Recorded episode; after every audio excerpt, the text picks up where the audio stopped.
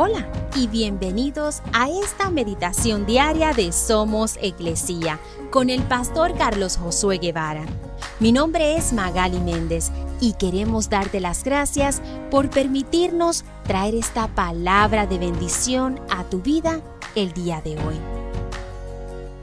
Hebreos 5:7 dice, Mientras estuvo aquí en la tierra, Jesús ofreció oraciones y súplicas con gran clamor y lágrimas al que podía rescatarlo de la muerte.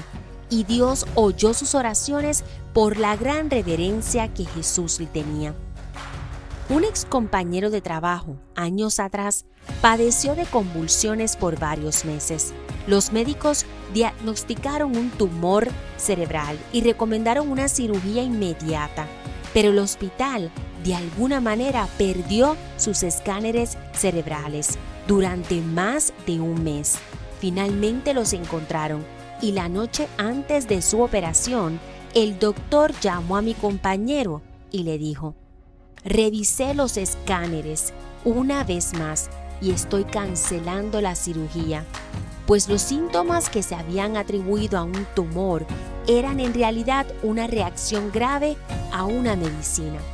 Si los escáneres no se hubieran perdido, habrían realizado una cirugía sin tomarse el tiempo de cuestionar el diagnóstico.